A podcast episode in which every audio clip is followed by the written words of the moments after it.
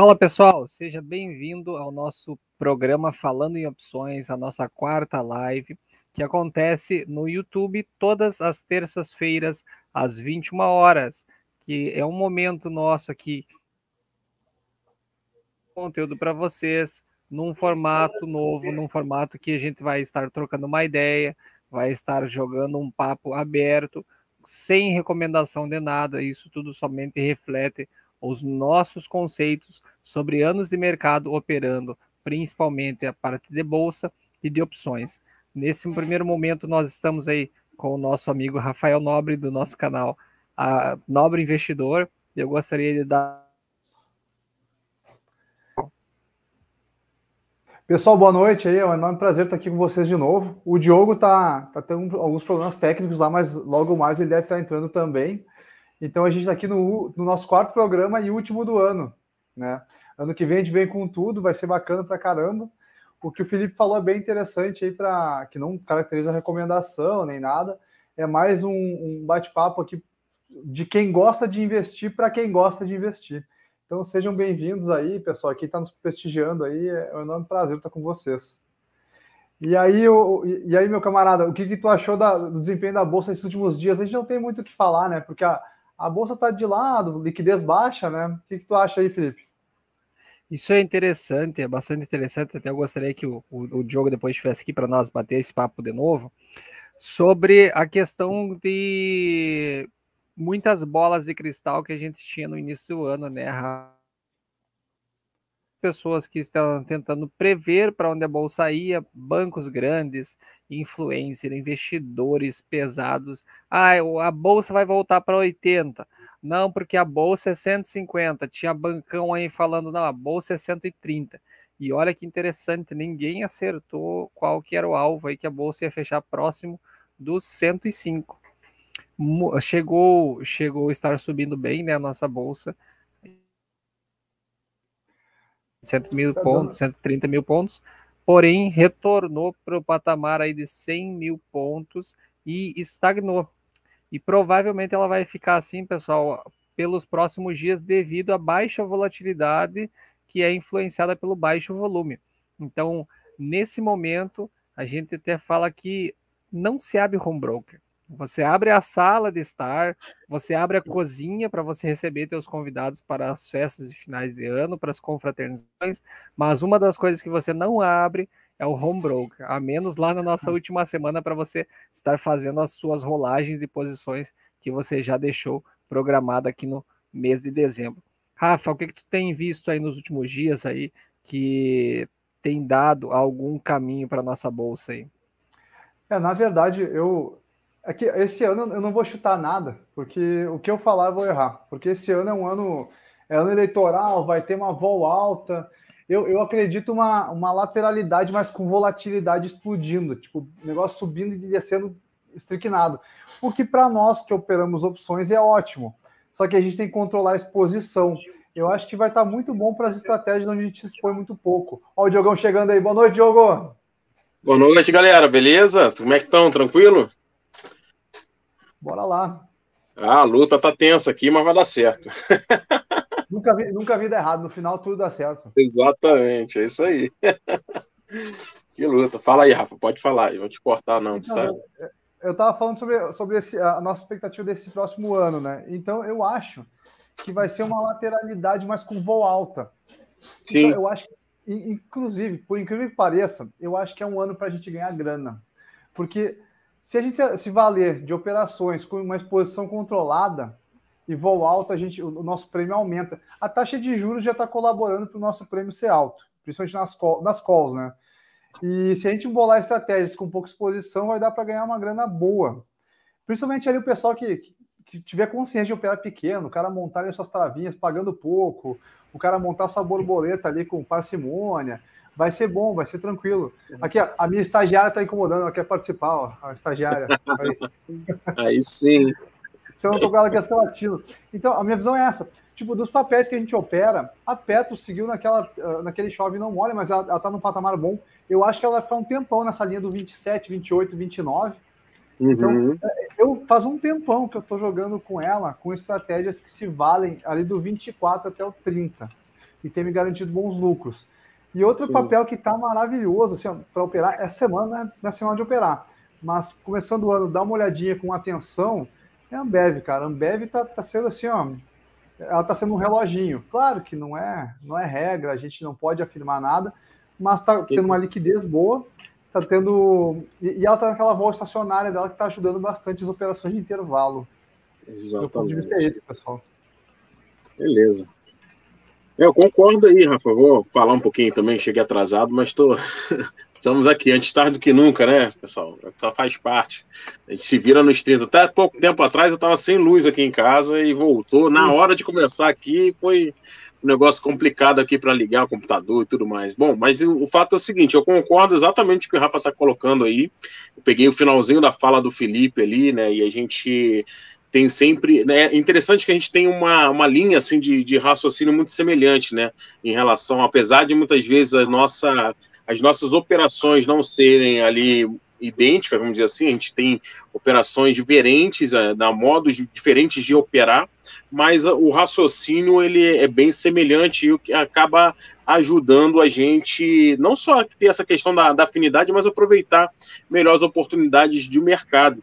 Eu queria destacar também, aí, aproveitando o que foi colocado, uma situação que aconteceu. Essa semana teve notícia sobre a questão de, de vendas dos do shoppings, né? No, na, nos últimos dias aí de Natal, de final de ano, a gente tem uma movimentação um pouco maior em relação ao, ao comércio, né? Especialmente no, nos shoppings. E, e eu estava vendo aqui, eu gosto dessa parte da, mais fundamentalista, e estava considerando algumas coisas que eu já vou analisar a partir dessa semana, que a gente teve uma alta em relação ao final do ano passado de 10% nas vendas na maioria dos shoppings, né? Isso é um aspecto positivo, mostra uma certa recuperação não só da economia, mas nessa área do consumo que pode, inclusive, responder um pouco do que nós temos visto é, em relação às empresas de varejo, né? Que vinham apanhando bastante nesse ano e agora no finalzinho nós temos observado as últimas semanas Via Varejo, a própria Magazine Luiza dando uma pequena recuperada ali. Isso pode já ser um indício de que essas empresas no início do ano ali podem, pelo menos no primeiro trimestre, até que saia o balanço do primeiro trimestre ali de 2022, a gente pode observar de repente um, um ponto ali interessante para a gente fazer algumas operações. Então, em relação a 2019, para a gente ter uma ideia, a gente teve ali apenas uma queda de 3,5% nessas vendas dos shoppings. Então, assim, estamos recuperando, em alguns shoppings, recuperando o patamar das vendas pré-Covid. Isso é interessante, aí eu queria já deixar para a gente depois analisar mais para frente, até o Felipe é bom nessa parte de análise técnica, dar uma observada no gráfico como, como está o comportamento da, da BR Malls, né, da BRML3, que é uma empresa que não tem assim uma maravilha de liquidez, mas é Eventualmente dá para a gente fazer alguma coisa com opções na, na BR Malls sem maiores dificuldades. E, e, citando aí mais na linha do que o Rafa colocou em relação a uma empresa que fica mais ou menos parada, como é o caso da Ambev, e que tem bastante liquidez com as opções, a gente já tinha comentado em programas anteriores que a Itaúsa está tendo um pouco desse comportamento também, né? Então é uma empresa que a gente coloca no radar aí para a gente estar tá monitorando e fazendo algumas operações que se tornam cada vez mais interessantes, porque a liquidez tem aumentado nesse ativo e ele é um ativo com um comportamento assim menos volátil realmente, né? De, ou pelo menos mais previsível o movimento, podemos dizer, né? Ele fica ali oscilando entre 8, 12, não passa muito daquilo nesse momento, né? É claro que em outros momentos a gente vai ter outras faixas de preço que ele vai trabalhar, mas não, ela tem assim um suporte, uma resistência muito bem definida, né? E dá para a gente trabalhar aí com as travas, até eventualmente essas borboletas que, que a gente gosta de fazer fora do dinheiro aí acaba se tornando interessante a gente paga um spread bem baratinho e consegue, ou até faz recebendo, né? Como o Rafa gosta de fazer, algumas operações bem interessantes, pessoal. Então, a minha contribuição inicial aí, eu acho que se vai mais nesse sentido. Né? Eu acho que até estava horizontal de linha, talvez ali a, Itaúsa, se for pagar barato, tem que parametrizar. Eu não costumo parametrizar ela, mas pode ser bem interessante também. Uma Sim. outra coisa que eu queria, queria até falar com vocês, do comentário do varejo, é sobre a, a Magalu vocês viram que ela, ela ensaiou um pivô de alta, né? Sim. É, eu queria que o, que o Felipe, até que é o nosso melhor analista técnico aí, pudesse comentar ali, se ele puder dar uma olhadinha também. Uhum. É, vamos olhar aqui então Magalu. Deixa eu mudar aqui minha tela. Uma coisa que eu estava achando interessante, e até eu vou compartilhar isso com vocês, é que tem algumas algumas empresas que, apesar de nós estamos em dezembro, elas não têm baixado tanto a liquidez. E vocês podem observar isso. Eu coloquei aqui embaixo um indicador de volume. E a Magalu é uma. É, é, toda, todas essas empresas do varejo, assim como o Diogo falou antes, sobre a questão da BR Malls, a Magalu ela tem um bom volume ali nos últimos dias. Ela está numa situação gráfica legal. Eu, para mim, eu operaria ela depois que ela subisse 50, você começa a pegar uma, uma confiança melhor, mas depois dos oito que eu teria entrada na Magalu, certo? Porque ela não vou dizer que ela está barata pela parte fundamentalista, mas, uhum. pelo, mas pelo gráfico, pelo gráfico eu teria bastante, é, teria mais, né? Mais tranquilidade de operar ela, pelo fato de eu não gostar de pegar faca caindo. Sim, sim, faz sentido notamos que esta linha aqui, ó, azul, azul, não sei se o pessoal consegue enxergar, mas ela tem sido uma forte resistência. Então, quando ela bate, ela volta, bate e volta. Aqui ela bateu e saiu uma boa resistência, chegou a subir a 25%, bateu e voltou. Agora ela está se, se ela está se, se indo, né, para essa própria linha novamente. Quando ela chegar nessa linha que depois vai ser próximo dos R$ reais, que eu creio que ela faça um pullback, confiança para você operar e você está sendo a favor da tendência, pelo menos da secundária, né? E sobre a BR Malls, que foi falado também, notem que o volume dela é praticamente o mesmo dos últimos, dos últimos tempos. Então, nós estamos vendo aqui que esses papéis, eles não estão perdendo liquidez. Pelo contrário, eles estão continuando com a liquidez. E a BR Malls também, ela está uma situação aí bem interessante desde novembro ela está e me, quase a mesma coisa, a partir do R$ reais ali que ela tem uma resistência interessante, 8,50, eu também começaria a pensar em fazer algumas estruturas e fazer algumas operações na parte de shoppings. Lembrando, pessoal, teve várias, teve várias situações em questão que nós temos que levar em consideração, até depois o, o próprio jogo pode falar, sobre a, ela subiu bastante. Isso muda alguma, alguns tipos de operações na questão de shoppings e varejo, certo? Uhum. Até nós temos vendo aí várias empresas grandes que estão se desfazendo dos seus imóveis e indo para o aluguel. Por que isso? Porque isso são, são movimentos que a pessoa recebe o capital, aloca em renda fixa e fica pagando aluguel certo? Nós podemos uhum. ver isso com a questão da Rede Globo. A Rede Globo é uma que é muitas vezes usuário de, de alguns FIIs e ela faz isso com bastante tranquilidade. Claro que ela está passando por momentos aí de dificuldade financeira, mas os gestores estão achando maneiras de sair, digamos assim, cortar despesas e gerar receitas, que é uma maneira bem inteligente quando se trata aí de, de, de aluguel. Isso aconteceu muito, pessoal, com o setor bancário, né? Recentemente a gente viu isso, as, os grandes bancos se desfazendo das agências, né? Era muito comum ter agência, tudo quanto é lugar, e própria até, né? Imóveis próprios, que representavam um custo absurdo. E com, a, com o crescimento das fintechs, esses novos bancos digitais que vêm oferecendo eh, uma concorrência, trazendo uma concorrência um pouco mais pesada para esses bancos, né? Com custo zero, etc. E aí os caras tiveram que enxugar, mandaram muita gente embora e principalmente fizeram esse movimento que o Felipe está citando aí, se desfazer de, de ativos, né? É, é, um movimento de tirar do imobilizado, né? Falando mais no, no aspecto contábil aí, né? Tirar esse, esse recurso do imobilizado, trazendo para o caixa, você consegue ter mais liquidez de fato com o teu ativo financeiro e trazendo maior rentabilidade para o portfólio como um todo, né? Eu acho que é um movimento interessante mesmo e é realmente um ponto de atenção, inclusive até para quem gosta, os fundos imobiliários, né?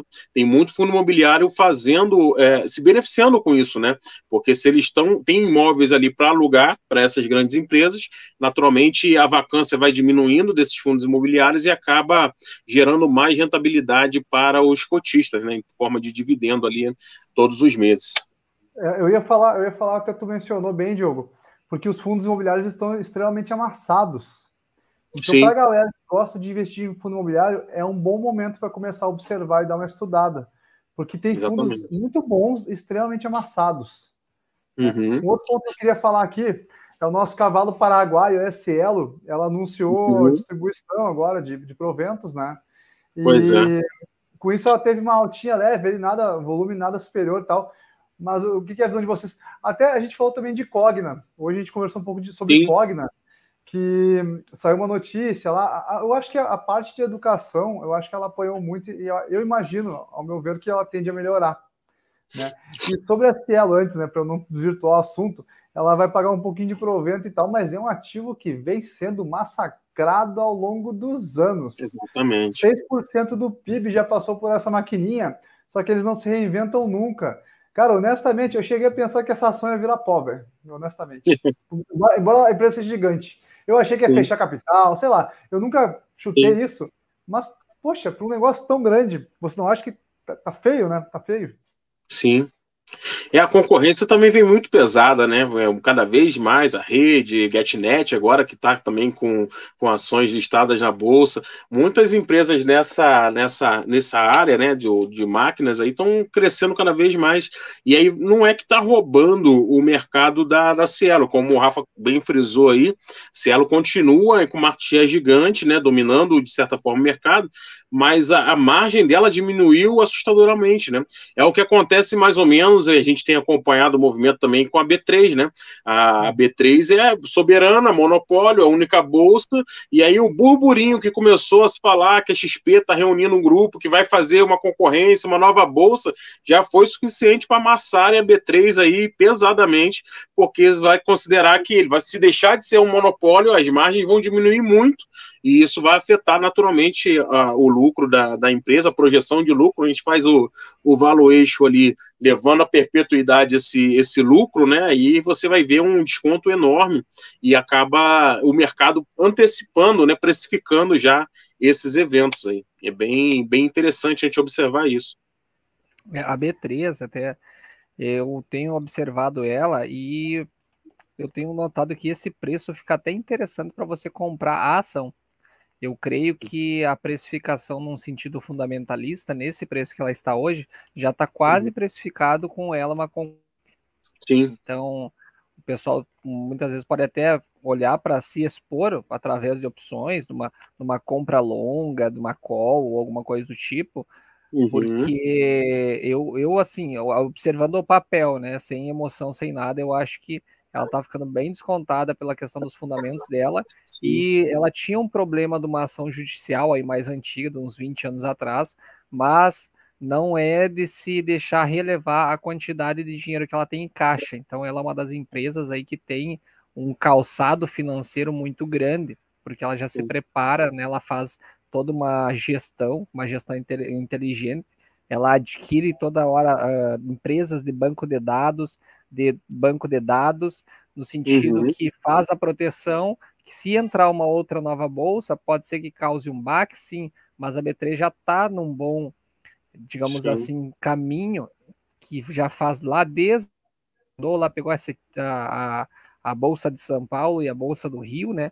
Então ela já tem uhum. uma certa experiência. Então nós não podemos achar que vai chegar uma bolsa do nada e vai quebrar. É diferente sim, se a gente for pegar as, as histórias lá do, dos Estados Unidos, não foi assim do dia para a noite. Por isso que eu acho que sim. já está bem precificado. E para me dar contribuição também em relação a Cielo, nós podemos usar isso com relação aos bancos, é, com questão das fintechs. As fin... uhum. não te puxam, digamos assim, taxas absurdas para você fazer o trâmite tradicional, Mas quando você vai para a parte de empréstimos, quando você vai para a parte de cheque especial, muitas vezes de estourar limite do cartão de crédito e essas, essas situações de economia pessoal é muito corriqueiro, infelizmente, com o brasileiro. E é nisso que as nossas fintechs ganham dinheiro. Se você for para tanto com isso. E os bancos estão se reinventando, diferentemente da, da que a Cielo ficou muito tempo parado, ela perdeu espaço. Hoje eu posso falar com propriedade porque eu trabalho com algumas máquinas no meu, no meu trabalho e eu vejo que a Cielo tem ótimas taxas uhum. senão as melhores. Então, eles são bem competitivos na, no mercado. Só que, como eles perderam muito espaço e você tem muitas outras empresas, você perde o market share, então fica difícil depois de você recuperar. Até, inclusive, ela, se eu não me engano, ela tinha já entrado com alguns pedidos de recuperação judicial, que aí você abate né, aquela questão de confiança do consumidor. Como é que você vai ter lá todo o teu dinheiro transacionando, muitas vezes empresas aí com milhões de reais num mês uhum. transacionado numa maquininha, num crédito de uma vez ou crédito duas vezes, numa empresa que está numa recuperação judicial. É bem é, complicado para o consumidor final decidir entre uma empresa dessas ou uma empresa nova, seja ela qual for, até muitas vezes uma internacional, que está ali com 0,05, 0,10% a mais. Então, para o consumidor final fica bem complicado esse, esse tipo de tomada de decisão, mas esperamos que a Cielo tem muitas pessoas apertadas né, em questão de operações com Cielo, pelo menos que o pessoal saia dessas operações e entre em outras boas empresas para fazer os seus trades mais seguros e com mais confiança. O Flávio, falou, o Flávio, falou, o Flávio comentou ali que é boa para quem utiliza o cartão Black, é verdade. Eu tenho amigo, eu tenho amigo meu com preço médio de 15 reais em Cielo, cara. Nossa, mano. O cara foi caindo e ele foi aportando, foi aportando, até que chegou uma hora que ele falou: não, agora deu, não dá, né? Imagina o cara ficar tomando porrada. E, pessoal, eu queria, eu sei que nem é o foco muito do, do programa, mas eu vi uma reportagem essa semana, eu até fiz um vídeo comentando lá, até vou largar, acho que amanhã, talvez tal. Um camarada lá do Maranhão, o cara fez uma, teve uma ideia muito maneira, o cara bolou um projeto, tal, o cara tomou porrada no day trade, fez um monte de coisa. E aí o, o cara fez um projeto que ele aportava todo mês 100 reais em, em Bitcoin, para ele ver qual seria o resultado e tal. Eu quero deixar bem claro que eu não sou contra a cripto. Até esses dias a gente estava conversando, o, o Felipe estava tomando, ele está tá estudando bastante a parte da NTF e tal, beleza. Eu acho que o futuro é, o futuro é isso, é cripto. Só que o camarada dele foi aportando durante um ano e controlando. Aí eu até queria questionar vocês. Aí no final do ano o cara fez uma contabilidade e ele comemorou. E esse site que, que tem a matéria, se o pessoal quiser depois eu passo, ele comemorou que ele bateu a inflação. Aí eu fui ver quanto ele tinha lucrado no ano. Ele fez todo o ano de 2021, é isso, 100 reais todo mês. O cara lucrou, é, ele entrou alguns pontos, ele ficou com 14% a rentabilidade, sendo que a inflação ficou 10 e alguma coisa. Vamos considerar 10 e 14. Vocês acham que vale a pena correr risco dessa maneira para ter uma rentabilidade de 4% acima da inflação somente?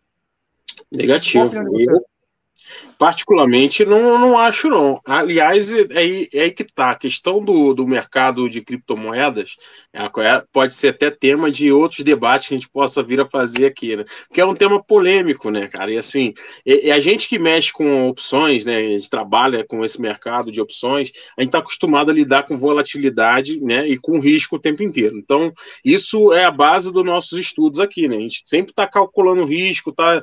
Pô, vamos entrar aqui, e a ideia é sempre sempre é você assumir o menor risco possível em busca da maior rentabilidade possível. E e essas coisas elas estão conectadas no sentido de que você não tem como alcançar grande rentabilidade sem assumir grandes riscos. Isso aí é fato, todos nós concordamos com isso, é matemático isso praticamente, né? Se você quer pouca, se você quer muita rentabilidade, naturalmente você tem que assumir mais risco. E o mercado de criptoativos, ele é extremamente arriscado, né? E, e muito, muito volátil. Então, essa, esse tipo de rentabilidade, eu particularmente acho que não, não vale a pena, mas aí eu vou dizer por que, eu acho que não é a estratégia ideal, que talvez ele tenha aportado somente Bitcoin ou não tenha é, se proposto a estudar melhor o mercado de criptoativos, porque você vai encontrar ali, eu estava até vendo hoje, recentemente, uma reportagem também falando sobre a valorização do, das criptomoedas, né? Você vai ter criptomoeda que um ano valorizou 14 mil por cento, né? Então fala, porra, o cara lucrou 4% 100% acima da inflação e está soltando fogos, mas tinha outros projetos que proporcionariam rentabilidade muito maiores, né? E, e, até a gente já havia conversado, como você citou aí recentemente, sobre esse, esse tema de criptomoedas, e às vezes, nem sempre, na cripto especificamente, vale a pena você fazer esses aportes recorrentes, né? Porque esse aporte recorrente a gente recomenda para ativos mais sólidos, né? Mais robustos, mesmo ações, assim, por exemplo, você vai fazendo o preço médio, vai melhorando, aquela, independente da condição de mercado, você está aportando por longo prazo, são faz aporte recorrente faz sentido. Mas esse tipo de ativo muito volátil, que pode ter uma variação muito grande, às vezes vale a pena fazer o que eu fiz, por exemplo, eu botei lá um pouco do meu capital, mas botei e deixei, né? Deixei lá. E isso valorizou 700, 800% em dois anos. Então, você fala assim, pô, é uma rentabilidade considerável. Mas eu não fico o tempo inteiro lá botando mais dinheiro, né? Aquilo, você vai trabalhando com aquilo que tem lá. Então, aí acho que são estratégias de investimentos que podem trazer mais ou menos rentabilidade, mas se você analisar, respondendo a tua pergunta nua e cruamente, Vale a pena correr todo esse risco para alcançar uma rentabilidade dessa? Não, porque você vai ter título Tesouro Direto que vai te proporcionar isso daí, né? O IPCA mais paga mais que paga 5% Sim. hoje acima da inflação, né? Não faz sentido, o cara deixa o dinheiro Sim. parado lá no, no Tesouro. Né? pagando 13%. Eu, eu é, me considero, eu me considero um vai... junior. Exatamente. Eu me um juvenil, um juvenil em criptoativos. Eu, eu Exatamente. Não, eu, tô engatinhando em criptoativo, então Uhum. Eu olho assim, ó, por exemplo, quando alguém me pergunta sobre isso, eu, a minha resposta é sempre a mesma. Tu bota lá, então, faz o seguinte, bota lá a grana, que se tu deitar à noite no travesseiro e assim, perdi tudo, eu consigo deitar à noite e dormir tranquilo? Sim. Se, se consegue, bota a grana lá, entendeu? Porque eu acho, eu, eu não invisto nem em moeda, não invisto em dólar, eu não invisto em. Então, uhum. a, a, o criptativo é uma moeda, ele é uma moeda. O que, que tu acha aí, Felipe? Eu acho que é, é, isso são, duas, são duas partes, né? Vamos, ser, vamos separar aqui, vamos fazer que nem, nem o pessoal, uns por partes. É, primeira parte, eu acho que bate, bate numa, uma tese de investimento muito difundida e para mim faz muito sentido que se chama diversificação. Uhum. Se você está exposto num mercado como o de criptomoedas, que você tem milhares, se não milhões de criptoativos, não tem por que você só aportar no e Bitcoin.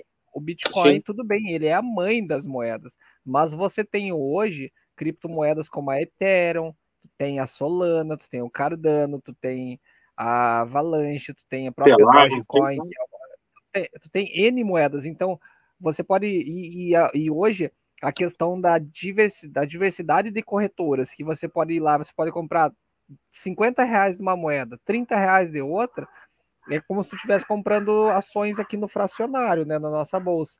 Então, o primeiro ponto é esse que eu acho que diversificação ela faz sentido em todos os negócios, todos os investimentos. O segundo ponto que bem o Rafa citou é questão que investimento você não faz com o dinheiro que você precisa. E o dinheiro que você precisa, você deixa numa, numa renda fixa. Hoje São. nós estamos voltando, voltando ao, ao país rentista, né? Na época lá da nossa Dilma, a gente tinha aí eh, renda fixa pagando 18, 17%.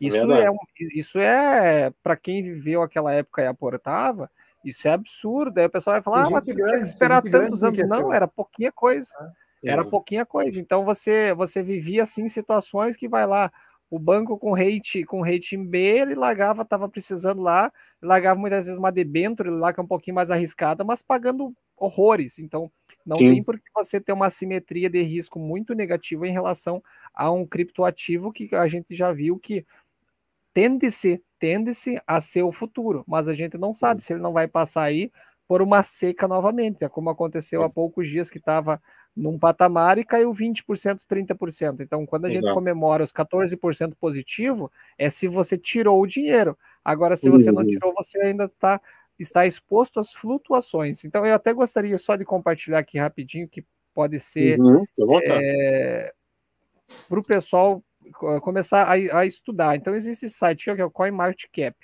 Nesse uhum. site, ele traz todas, ou quase todas as moedas. Aqui embaixo dá para nós separar por categorias. Você tem as principais, que são a, as moedas, as criptomoedas. Você vai pelas moedas DeFi, as moedas de NFT. Então você vê toda a questão de rentabilidade. Você vê, olha só, essa moeda aqui, ó, o Teta Arena, valorizou 20% em uma semana. Então, se você colocasse, pegasse as cinco principais moedas aqui, sempre aportasse, poderia ter dado muito melhor do que você somente ter investido no Bitcoin. Mas, Exatamente. claro, cada moeda dessa aqui, a pessoa tem que entrar aqui, aí ela tem o site aqui da moeda, ela vai abrir o site da moeda, vai ver o que, que acontece, por que, que, por que, que foi criada essa moeda, entender o projeto por trás da moeda, e aí sim investir. Porque, como sim. a gente sempre fala, você não investe numa coisa que você não conhece. Exatamente. Isso, é, isso é, é, primordial, principalmente para opções. Muitas vezes a gente vê lá, ah, vamos voltar, o cara fez lá uma compra de, de, de pozinho, o cara vendeu put, o cara fez, seja o que for. Aí depois ele não sabe o que fazer. Então ele fez um investimento numa situação que ele não conhece. O Exato. jogo sempre frisa isso, eu gosto disso, que é o que? Poxa, eu entrei numa operação, eu sei quanto é que eu posso ganhar, ou quanto que eu quero ganhar, e sei quanto é que eu quanto eu posso perder.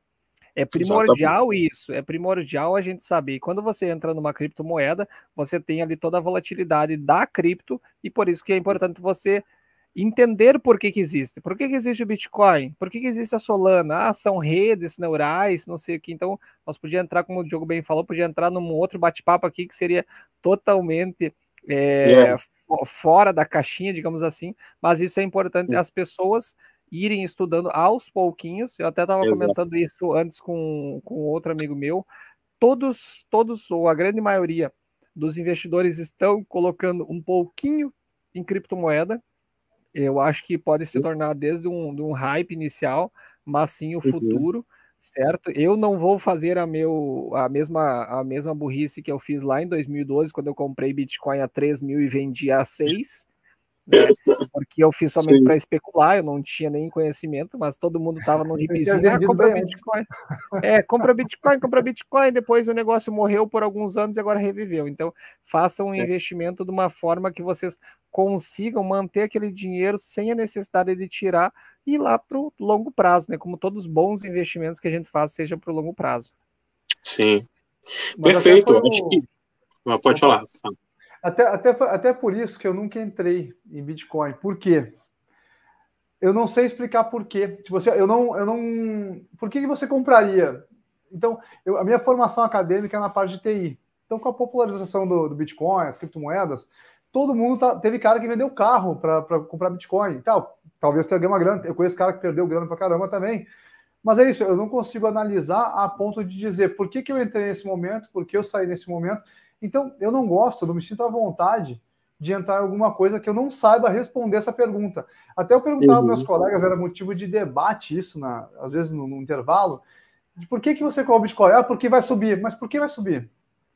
Yeah. Aí o cara não sabia me dizer. Então, enquanto eu, enquanto eu não me sinto seguro, até na parte de opções, eu sempre falo, quando tem uma estratégia, eu simulo um tempão antes de montar. E para mim, a, a, até um criptoativo seria a mesma coisa. Eu vi que o pessoal botou ali a, a, a pergunta do Fernando e, e, ela faz bastante sentido. É, eu até vou falar para não morrer. O que acontece, Fernando? Eu penso assim, ó, tá barato mesmo. Se o cara quiser acreditar na empresa, beleza. Só que, poxa, eu vou arriscar um negócio que está no fundo do poço, sendo que eu tenho possibilidade de ganhar muito mais grana em outras coisas que são melhores. Fica a reflexão, né? Exatamente. Pessoal, eu, eu falei bastante, vou deixar você falar, porque eu, eu tô tagarela hoje. Eu, eu acho que isso que tu falou, Rafa, é, a gente pode, pode usar uma, não sei se é uma metáfora ou uma analogia sobre a questão de, de corrida de cavalos. Então você tem lá uma corrida, um cavalo que ele foi o melhor cavalo de toda, de toda a década anterior. Mas agora esse cavalo ele já ficou mais velho, ele uhum. ficou, ele está debilitado, ele ainda corre, só que ele não está conseguindo dar conta do que? Dos cavalos mais novos. Então aqui vai a mesma, a mesma a pensamento que eu estava falando antes. Você pode diversificar. Não é porque tu vai pegar e vai apostar um grande valor num cavalo que já foi bom e isso se chama o quê? Paixonite por empresa. A gente não pode se apaixonar por empresa e não, eu vou tirar dinheiro daquilo. Geralmente a gente faz isso quando a gente perde dinheiro com aquela empresa. Então, ah, perdi dinheiro com o Cielo. Não, agora Cielo me deve 50 yeah. mil reais, eu tenho que tirar desse Cielo. Não, desapega. Isso a gente tem que aprender a desapegar da empresa e parte para outra, né? Então eu acho que são, são bem, é bem interessante. Você tem um ano eleitoral pela frente, como bem o Fernando Oliveira colocou ali. Cielo não é uma, uma, uma, uma empresa que você tenha um valor absoluto de mercado, que você consiga fazer estratégias boas para você rentabilizar, não, e você não. tem aí N empresas que você pode ganhar. Então, às vezes não é que a empresa não esteja boa para você ganhar dinheiro, mas hum. sim que há outras empresas que estão muito melhores. Né? Tem a Exatamente. próxima pergunta aqui do Danilo, vou deixar para vocês responderem. Quer falar? Quer falar, Diogo? Quais são as maiores, as estratégias mais interessantes para vocês nesse momento. Ah, antes de responder essa pergunta do Danilo, eu vou só complementar o que vocês falaram, que uhum. eu acho interessante a gente colocar um ponto aqui bem importante. Quando a gente fala do o ativo ele está mais barato, ele está caro, ele, a gente está falando sempre em, em, relação a alguma, alguma coisa, né? A gente está relativizando em relação a algum pensamento prévio. Ele pode estar tá mais barato em relação a um preço, a um patamar de preço passado, ele pode estar mais barato em relação ao seu valor patrimonial, ele pode estar mais barato em relação à expectativa de mercado. Então está sempre relacionado a alguma coisa. E quando a gente fala assim, ah, esse ativo está barato, e isso ele então é relativo realmente. Ele nunca está tão barato que não possa afundar mais, a não ser que ele esteja no zero, né? Daí não dá para ter valor negativo. Eita, desligou tudo aqui a minha a minha luz, ó. Agora volta. Não dá para ter valor negativo, né? Então a gente é, trabalha numa situação em que a gente não consegue identificar com clareza o fundo de uma operação, né? A gente nunca sabe quando vai ser o fundo daquilo ali. Aquilo tá muito barato, tá? O Magazine Luiza, quanta gente tentou achar que o fundo era 12 reais, era 10 reais, ela chegou a quase 5, 4 reais, né, praticamente, né? Então, assim, não tem como você... A, taxar ali, não, isso aqui é o fundo, não vai cair mais do que isso. A Cielo tá 2,70 e tá relativamente barato, mas ela pode chegar a virar uma oi da vida lá e ir para 80 centavos, aí pode acontecer, não, nada impede que isso aconteça. Então tem que ter muito cuidado com isso, para a gente não cair naquele famoso viés de confirmação, né? Que a gente fica ali o tempo inteiro achando que não, isso aqui vai dar certo, isso aqui vai dar certo, como vocês falaram em relação a, ao ativo, ter um ativo entre aspas de estimação. Aí eu vou dar, pra, antes de passar a palavra para vocês, em relação a essa questão, vou dar minha, a minha opinião aqui em relação à a, a, pergunta do Danilo. É, o que, que eu acho que são as estratégias mais interessantes no momento? E eu vou falar de uma forma genérica e eu acredito que meus amigos vão concordar. Mercado de opções. Mercado de opções é a estratégia mais assim adequada para o momento. Não importa se agora, nesse momento, ou se no ano de eleição, ano que vem, que realmente vai ser um ano, aparentemente, até eu falei, né? Vai ser um ano das, das opções, efetivamente. Quem estiver aprendendo agora está saindo na frente, porque vai ser um ano onde a gente vai ter muita oportunidade de trabalhar com essas opções. E, e, então, as estratégias com opções, seja ela vendendo uma venda coberta, seja uma trava de alta, seja uma trava horizontal de linha, como o Rafa falou, ou até mesmo, de repente, compra seco mesmo, mais longa, para você se beneficiar de um movimento mais direcional. As estratégias com opções, elas acabam sendo mais assertivas, né? Eu, particularmente, estou montando algumas estratégias de compra de opções a seco mais longas um pouco, já pensando realmente no ano que vem em alguns movimentos mais direcionais, e tenho naturalmente algumas travas já montadas também, algumas borboletas, isso aí a gente vai debatendo ao longo do tempo. Mas eu, particularmente, acho que nesse momento, principalmente agora no final do ano, a gente já tem que ter algumas estratégias montadas com opções. E é possível sim fazer boas compras a seco, efetivamente, mesmo que você não seja aí a, a, preferência da maioria aqui, mas eu acho que vale a pena posicionar em alguma coisa mais longa. Por exemplo, a Cogna, que o, o Rafa citou muito bem. Ano que vem é ano eleitoral. E a gente tem sempre essa dicotomia aí, Lula, Bolsonaro, pode ser qualquer outro. A gente não tem, como operador de mercado, a gente não tem político de estimação. Não importa quem é o camarada que vai assumir lá pode ser qualquer um, o Zé Mané, que chegar lá e vai. Porque, na real, todos eles vão ter que fazer a mesma coisa, não tem muito para onde fugir. Eles sambam conforme o Congresso de... permite que eles sambam. Então, não tem muito o que fazer. Eles vão tentar implantar uma política ali, mas depende de uma série de outros fatores para que aquilo possa realmente se concretizar. Mas, por exemplo, tem muita gente que é da área de educação, eu sou mais dessa área acadêmica, como o Rafa colocou ali, e eu vejo muita gente já, entre aspas, animada com a possibilidade do Lula ganhar. E o Lula, tradicionalmente, tem um investimento mais forte, com uma, uma ligação mais forte, vamos dizer assim, com as grandes empresas de, de educação. Então, a Cogna é uma, uma das empresas que podem realmente dar uma disparada depois dessa, desse resultado da eleição. Eu acredito que independente de quem ganhe, mas, por exemplo, eventualmente o Lula ganhe, ela tem uma projeção maior. O que, que eu estou fazendo? Só para dar um exemplo aqui de operação. Eu até coloquei no grupo do Rafa, até hoje, lá no meu grupo, lá no Telegram também, é, eu estou posicionando numa uma opção de Cogna para agosto de 2023. Estou comprando a seco já faz tempo, meu preço médio já está em 28 centavos. Eu considero um preço justo, razoavelmente justo. Depois, se vocês quiserem, eu não consigo mostrar agora porque o computador está zicado aqui, estou pelo celular, mas é, é um strike de 4,50, tá? Para daqui a para agosto de 2023. Então a Cogna está aí beirando né, os 3 reais mais ou menos. Se quiser botar aí, Felipe, é a Cogna H 450 para agosto de 2023. Estou ela aberta aqui também. O último negócio foi 33 centavos. É, então, eu estou comprando ela já há alguns meses, tento me posicionando nela porque eu acredito que essa opção deve dar uma boa valorizada. queria até a opinião de vocês em relação a ela, porque se a Cogna, ninguém aqui duvida que a Cogna pode valorizar 100% em dois anos, né? Eu acho que ninguém duvida disso. Pode acontecer. Agora já não é mais dois anos, mas está próximo disso. Eu comecei a comprar em junho, julho do ano passado. E, então acho que tem a possibilidade dela chegar a 4,50 lá.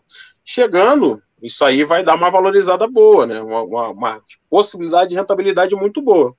Deixa eu conectar aqui de novo a minha luz aqui que eu acho que eu acho que o trade mesmo vendo opções longas assim faz sentido até porque a, a curva de volatilidade ela está naquele backwardation, né? então as opções fora do dinheiro elas estão as longas inclusive elas estão baratas. No meu ponto de vista até assim ó é complicado, Danilo, a gente falar é, qual a estratégia mais interessante, tal, porque o mercado ele muda, ele muda o tempo todo. O, é. Tipo assim, o, o Felipe deve ter pego a época que a gente fazia aquela calendar butterfly, era correr para braço. O cara montava ela e era, tinha quase certeza de grana. Hoje em dia, se tu montar uma dessa, tu vai penar, não vale a pena. Até o ano, o ano retrasado, aquelas travas horizontais de linha perene, era ótimo de montar. Hoje, se o cara montar isso aí, o cara vai ficar mais fazendo manejo do que ganhando grana. Eu acho interessante o cara investir em estudo, porque assim, ó, o mercado muda. A gente tem que ter um carnivete suíço, um monte de ferramenta para usar nas horas oportunas, né? A gente estudar o mercado e estudar estratégias. Neste momento, eu estou operando bastante operações que envolvam put longa dentro do dinheiro, porque elas estão baratas, porque a é. taxa de juro faz elas ficar extremamente baratas.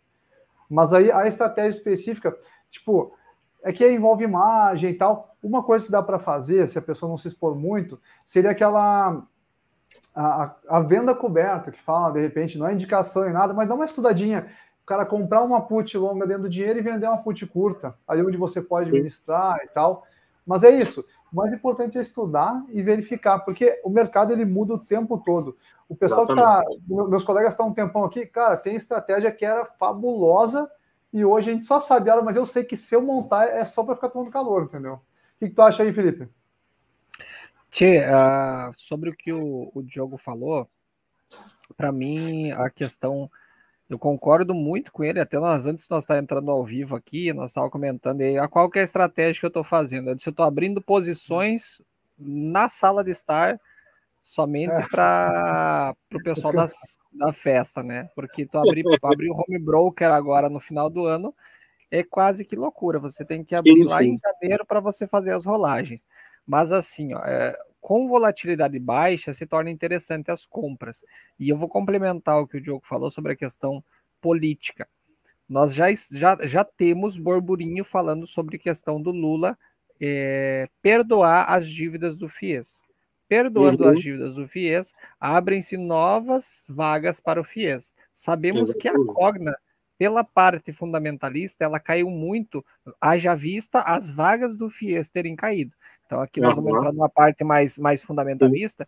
Caso a, a, o PT, né, o Lula, venha a ganhar as eleições, é quase certo que vai atacar grandemente essa parte educacional E aí Sim. faz muito sentido a questão da Cogna se reerguer nesse sentido, porque ela já vai estar preparada pela, tanto pela parte EAD, que ela está se readaptando, Sim. assim como ela já tem aí um histórico na, na situação da parte de ensino superior pelo FIES. Então, é muito mais fácil uma empresa que está custando R$ 2,00, R$ 2,50 ir para 5 do que uma empresa que custa 30 e para 60.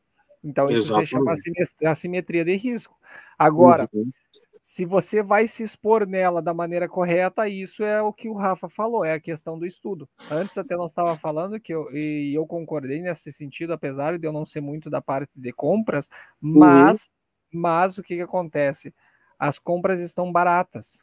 Sim. E aí, como tu tem um ano de eleições, Vai passar agora janeiro, fevereiro, da quando voltar a volatilidade, a volatilidade dessas longas vai ter aumentado. Muitas Exatamente. vezes o ativo nem vai ter se movimentado para o alvo que você colocou, mas somente com a volatilidade você vai estar ganhando dinheiro. Eu acho que Exatamente. é o momento que você tem que observar quais são as ações que você quer ter em portfólio e aí você se posicionar da maneira mais correta possível. Eu já vou adiantar aqui a pergunta do Fernando Oliveira sobre a questão de Intelbras, que valorizou quase 100% em seis meses. Eu não tenho uhum. aqui no meu, no meu, celular agora, mas é até é interessante. Quando a Intelbras ela fez o IPO, eu comentei num grupo de amigos sobre a questão de placas fotovoltaicas, sistema fotovoltaicos. A Intelbras é uma das únicas empresas que fabrica esse tipo de, de sistema, o resto vem tudo vem tudo importado.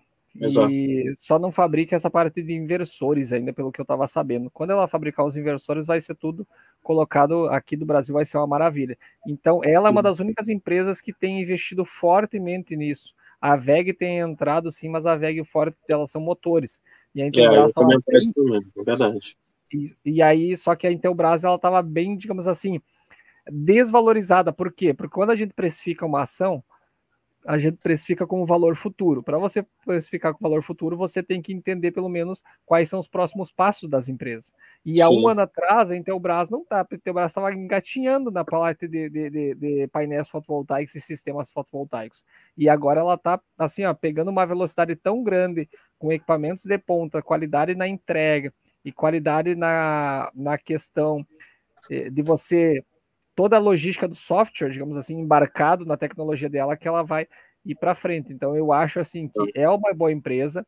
Eu não vou falar que no preço que ela está agora uhum. seja bom para entrar ou não, mas Sim. a parte fundamentalista, como eu tinha falado lá atrás, quando ela abriu o IPO, eu falei: olha só, essa empresa vai dar boa, porque tem todo o planejamento dela em função dos painéis fotovoltaicos, que para mim é uma questão muito muito assim, muito futurística, só que está chegando assim com peso. Se a gente for ver lá para a Europa, pessoal, tu não consegue mais construir casa se você já não tiver um sistema fotovoltaico implementado. Então, aqui no Brasil, aqui no Brasil você vai tirar todas as, as, as os alvarás e tudo, você vai lá na prefeitura lá com a assinatura do engenheiro, com isso, aquilo, tal. Lá na Europa não, lá você já tem que estar com um projeto, senão a tua casa não é não é liberada para ser construída. Então, tomara que aqui no Brasil um, claro que nós temos uma situação aí de ser uma das maiores potências hídricas da questão de geração de energia, mas tomara que no Brasil cresça muito a questão de painéis fotovoltaicos e geração de energia solar. É. O Fernando comentou aí sobre a questão de IPOs, né? Até deve, acho que na pergunta anterior a essa ali, e eu queria comentar alguma coisa em relação a isso. A gente tem que fugir como eu falei agora anteriormente, desse determinismo, né? Que é um pouco daquela questão que eu estava falando do viés de confirmação. É, o IPO ele é bom, é relativo, né?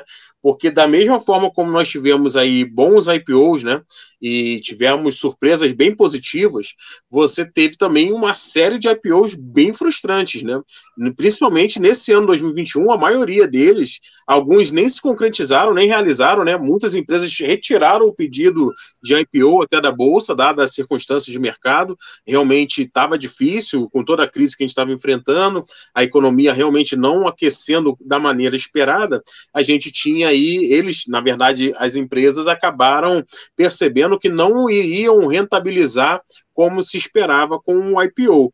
E muitas desses IPOs foram feitos de uma, assim, a Bangu mal precificados, na minha opinião, do ponto de vista de valuation, né, uma, uma oferta muito acima do que realmente valeria a empresa, até se comparada com concorrentes que já estão no mercado né, de, de capitais há algum tempo, então tiveram empresas que, que abriram capital aí, eu acho que um pouco acima do, do, do que era para ser, e a gente viu assim resultados bem, alguns até ridículos, né, do ponto de vista de, de negócio, despencando muito, muita gente perdeu muito dinheiro com o IPO. Eu até vou aproveitar esse gancho e perguntar a vocês. Eu, particularmente, não participo de IPO de, de, de empresa, acho muito arriscado, né? Eventualmente, até fico tentado, confesso, mas eu prefiro esperar ver como que vai lançar, né?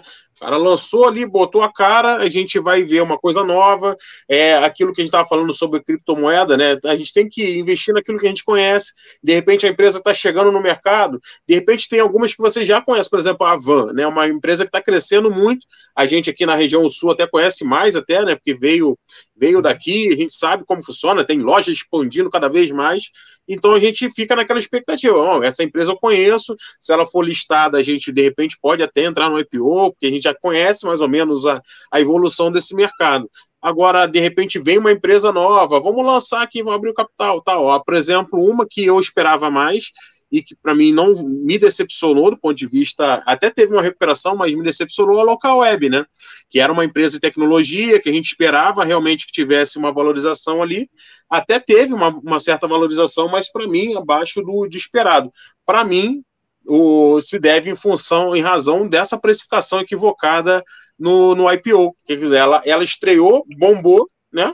no início e de repente foi descontada, foi descontada até o ponto em que realmente na minha percepção, ela realmente vale. Né? O mercado, ele, a gente não consegue enganar o mercado, ele precifica de fato o, o ativo naquilo que ele realmente entende como adequado. Né? O que, que vocês acham em relação a isso? Desculpa, eu só não entendi qual foi essa empresa que tu, que tu esperava mais. A Local Web que eu falei, a, a LWSA3. Sim. É, com relação ao IPO, acho que tu pontuou muito bem a questão de empresas que já estão no mercado conceituadas, porque a gente, assim como existe nas criptomoedas, muitos golpes de, de tudo que é tipo, gente, nós temos agora as chamadas fintechs, são empresas Sim. que você abre no fundo de um quintal e a empresa tu faz girar um faturamento muitas vezes que não se sabe como, ou deu um boom no último ano e você vai lá e você quer fomento você não, não distribui debêntures por questões legais e você uhum. vai para a bolsa para você pegar um bom capital e depois é, fazer girar esse dinheiro. Então, a, a, a, precificação de fintechs é muito complicado. Mas por que, que o pessoal hypa nisso? Por que, que o pessoal fica empolgado? Porque o Facebook surgiu disso, porque o Google surgiu disso, a Microsoft foi uma das fintechs, eu acho que assim, que surgiu no fundo de garagem e o cara que comprou lá, digamos assim, tá tá rindo à toa e aí o pessoal acha que sempre vai achar a próxima Microsoft. Só que assim, é, precificação de fintech só se vê com o passar do tempo.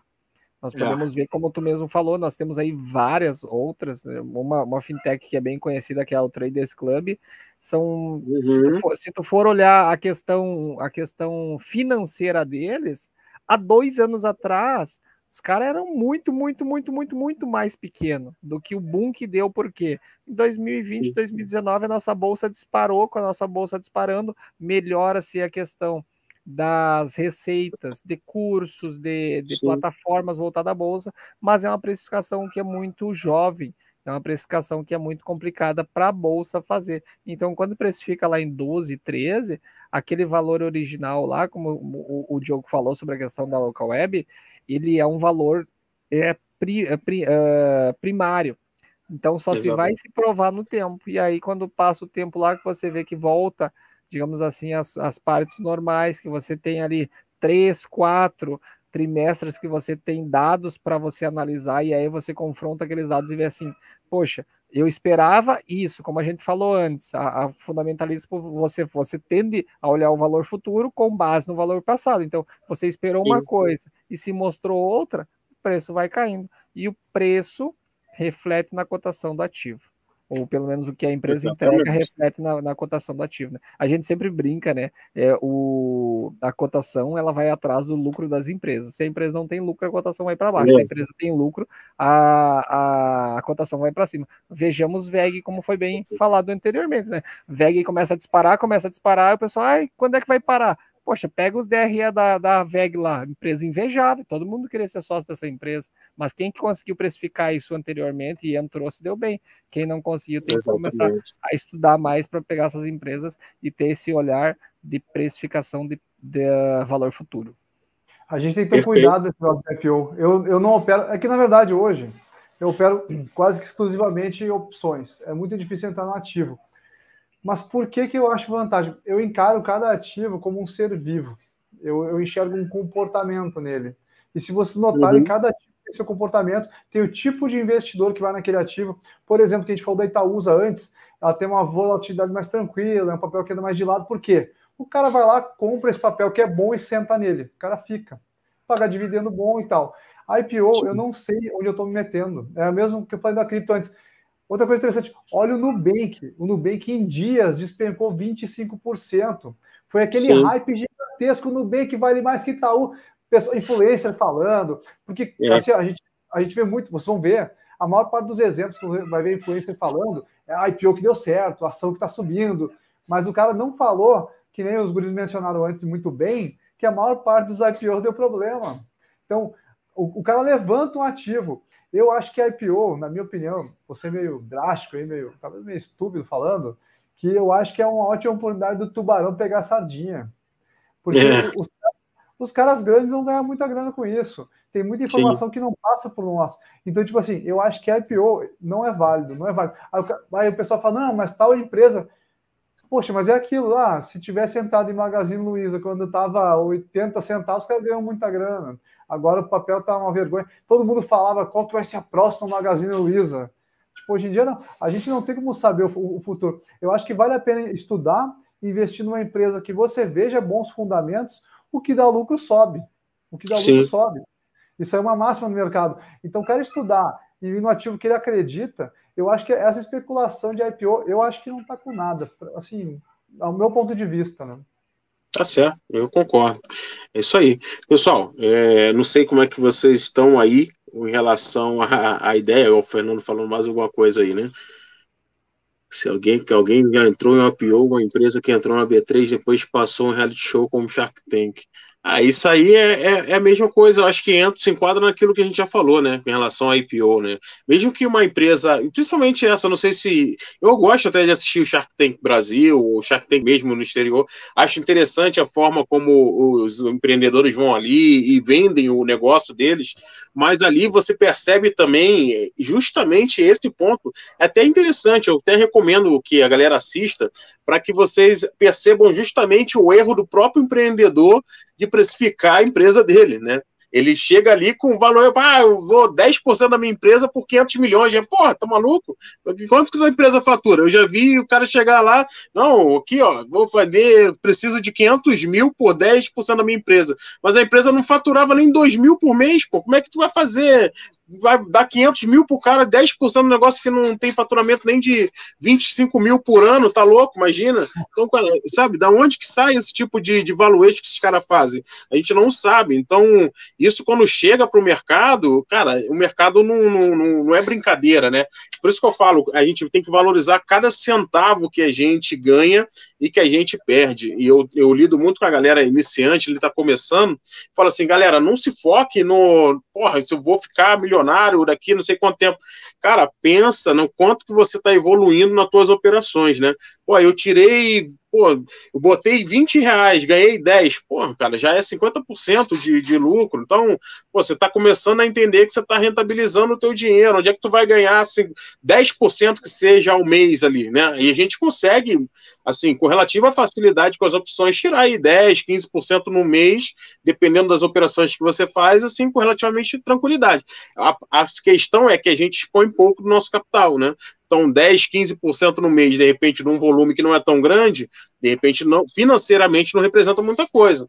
Mas você está rentabilizando aquela parte do teu dinheiro, porque a maior parte do teu dinheiro deve ficar realmente preservado num fundo de renda fixa que te pague ali com segurança aquela rentabilidade, né? Para você não se expor e não se machucar. Então, se a maior parte do teu dinheiro está preservado, essa pequena parte do teu dinheiro que você coloca num risco máximo, Quanto mais ela rentabilizar, melhor. E se você rentabilizar bem acima da média, você está batendo o mercado e você está tendo um bom resultado. Basicamente isso. Então, evitem cair nesse tipo de lorota aí de influenciador que fica dando call, indicando empresa. Eu vejo assim, ó, eu até gosto da empresa, que é a Sinqia, por exemplo, que é uma empresa de tecnologia também, que é uma empresa de crescimento, que vive comprando outras empresas, agregando cada vez mais ativos de valor para dentro do seu, do seu negócio. Eu acho que no longo longo prazo me parece uma empresa boa. Eu gosto dessa empresa. Mas eu vi um monte de gente perder dinheiro aí porque tem influenciador gigantesco, né, que comprava assim, que fazia matéria na assim, que, entrevistava os presidentes, o, o, diretor, sei lá o que, fazia aquela coisa toda, e o cara botava tudo quanto é dinheiro lá, de repente assim que veio apanhando, apanhando, apanhando, o cara se desesperou e realizou prejuízo. Então fala assim, o cara. Cara vai lá, senta até no colo do, do presidente. É, Imagina, não, vou comprar porque o, o, fulaninho tá comprando, né? Tá botando não sei quantos milhões ali, eu vou botar também. Aí você tem que entender que o teu perfil não é o mesmo dele, não é o mesmo que ele, né? A tua capacidade financeira não é a mesma dele. Se ele perder um milhão, dois milhões para ele, não é um cafezinho. Se você perder 20 mil, você de repente vai dar um tiro na cabeça. Então, o cara tem que ter a, consciência da realidade dele e não ficar se comparando com os outros, porque realmente isso atrapalha bastante, né?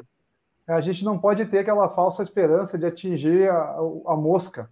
Porque, olha só, quem mais sabe de mercado se não os gestores, grandes fundos e tal?